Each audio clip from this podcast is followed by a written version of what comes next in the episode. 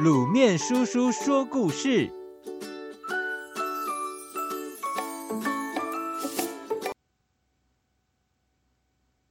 特洛伊木马。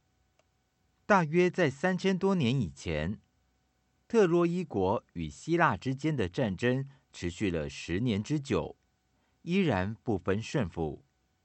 因此，希腊军决定想个办法扭转局面。结束这场持久战。一天，名叫尤里西斯的希腊士兵想出一个好主意。他请人做了一匹巨大、特殊的木马，放在海滩上，自己和二十名士兵则藏在精心设计的木马肚子里。尤里西斯请士兵们做出一些丢卸盔甲的假象，来欺骗特洛伊军。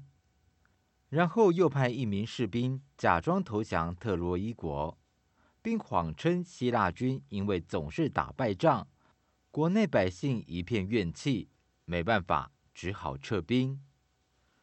第二天，特洛伊军看到希腊军留下的狼狈场景，便听信那个假装投降的士兵所说的话，以为海滩上的木马是个吉祥物。高高兴兴地抬回城里，庆祝战争胜利。到了夜里，尤里西斯和士兵们从木马的肚子里悄悄爬出来，偷偷打开城门，与藏在城外的希腊士兵一起进攻特洛伊国。由于特洛伊国的士兵与百姓都沉浸在胜利的喜悦中，没有任何防备。很快就被希腊的军队打败了，一场持续十年之久的战争就这样结束了。小朋友，遇到强大的敌人或对手时，不一定得透过武力来解决，我们可以学习尤里西斯，用自己的聪明才智战胜敌人。巧取瓶中醋。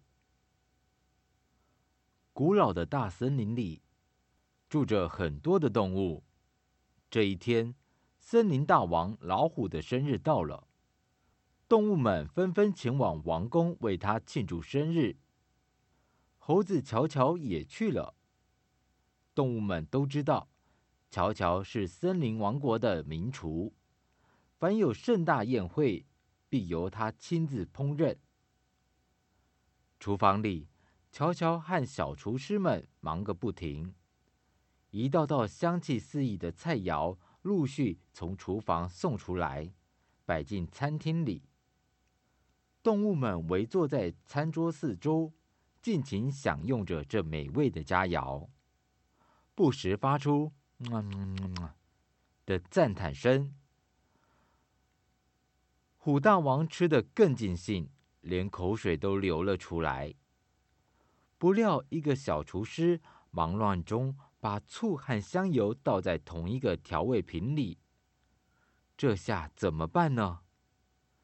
大家你看我，我看你，全都没有主意，只好去找乔乔。乔乔镇静的想了一想，油比醋轻，油一定在醋的上面。他们不会混在一起。啊，有办法了！他向一个厨师要了一个筛子和一个碗，然后把瓶口用塞子塞紧，再把瓶子倒立过来，用力的晃了晃。结果，倒过来的瓶子里仍旧上层是油，下层是醋。大家惊奇地注视着乔乔手中的瓶子。过了一会儿，乔乔轻轻打开瓶塞子，醋就顺着瓶口慢慢流到碗里。大家都向乔乔投以钦佩的目光。小朋友，油的密度比醋小很多，它们混合后会分层，密度轻的油在上，密度重的醋在下。故事中的名厨乔乔，正是因为懂得这个常识，才能巧妙的把油和醋从瓶子里分离出来。